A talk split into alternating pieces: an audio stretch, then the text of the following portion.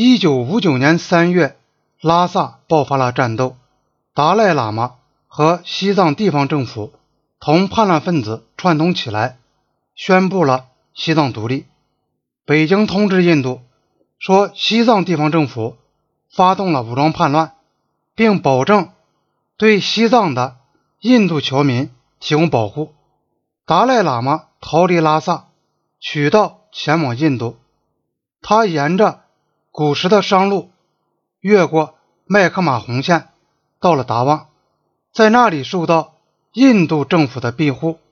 这些事件引起全世界的注意，他对中印关系马上起了直接的破坏作用。印度国内对中国潜在的猜疑再度出现。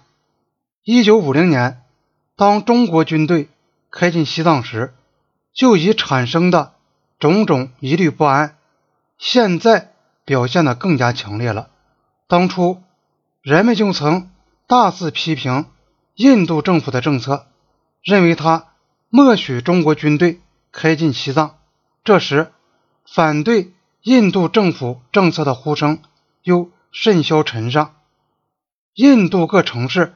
举行了声援西藏叛乱集团的反华示威游行。四月间，在孟买达到高潮。印度的社会党在该市组织了一群人，将毛泽东的肖像贴在中国总领事馆的墙上，向肖像上乱掷鸡蛋和西红柿。中国对之提出了愤怒的抗议，说这是对中华人民共和国。元首的莫大侮辱，尼赫鲁当时进退两难。几年来，对于西藏传来的抵抗中国人的消息，印度政府总是尽量冲淡，如可能就不予发表。现在人们就可以指责他故意装聋作哑。印度政界普遍同情西藏人，特别是同情达赖喇嘛。尼赫鲁对此也有同感，但是既然尼赫鲁至少是从1950年中国在西藏重新行使权力以来，就已承认中国对西藏享有主权，他也得承认，不管他和他的同胞们对西藏人怎样同情，西藏所发生的一切乃是中国的事情，这肯定同印度官方。毫不相干，所以他对中国采取照章办事的姿态，并试图以此来平衡对达赖喇嘛的殷勤款待。他又斥责那些上街示威游行和发表愤怒演说的印度人，把他希望维持的印中友好关系搞紧张了，以此来平衡他对西藏人所表达的同情。毫不奇怪，他这种做法讨好不了任何人。他拒绝随声附和地谴责中国。印度国内批评者就责备他对中国姑息，而中国却攻击他干预了中国的内政，甚至指责他策动了西藏的叛乱。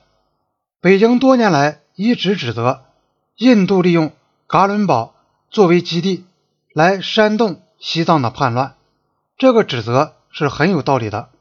早在1953年，尼赫鲁曾经承认噶伦堡是一个特务窝子。他说：“那儿什么国家的特务都有，而且有时候我都怀疑噶伦堡的大部分居民是不是由外国特务所组成的。”1956 年，周恩来和尼赫鲁会谈时对此提出不满。他说。美国特务和其他特务利用噶伦堡从事破坏中国在西藏的影响的活动。一九五八年初，北京再度提出不满。周恩来接见印度驻华大使时提出了这个问题。中国政府随后又发出照会，详尽地叙述了噶伦堡的西藏逃亡分子、美国和国民党特务分子的。加紧活动。中国说，这些分子正准备在西藏举行武装叛乱，企图使西藏脱离中国。印度政府答复说，中国必定是依据不正确的情报，没有证据说明外国利用嘎伦堡进行活动。然而，到了八月初，在印度的所有著名西藏官员，包括达赖喇嘛的哥哥和噶夏的成员，以及作为叛乱分子代表的游击队头目，一道在噶伦堡召开会议，起草了一份向印度和联合国的呼吁书。北京又提出抗议。一九五九年三月，中国宣称，最近在拉萨爆发的叛乱是由噶伦堡的指挥中心策动的，对西藏叛乱分子的支援和指挥显然是通过噶伦堡来的，而印度政府却装作没看见。有证据说明，印度所起的作用比这更积极一些。当时有个叫乔治·帕特森的英国人住在噶伦堡，和西藏人有密切接触。他后来写道：，一九五四年。有名印度官员找他，要他把一名叛乱分子带到噶伦堡，为西藏的独立进行工作。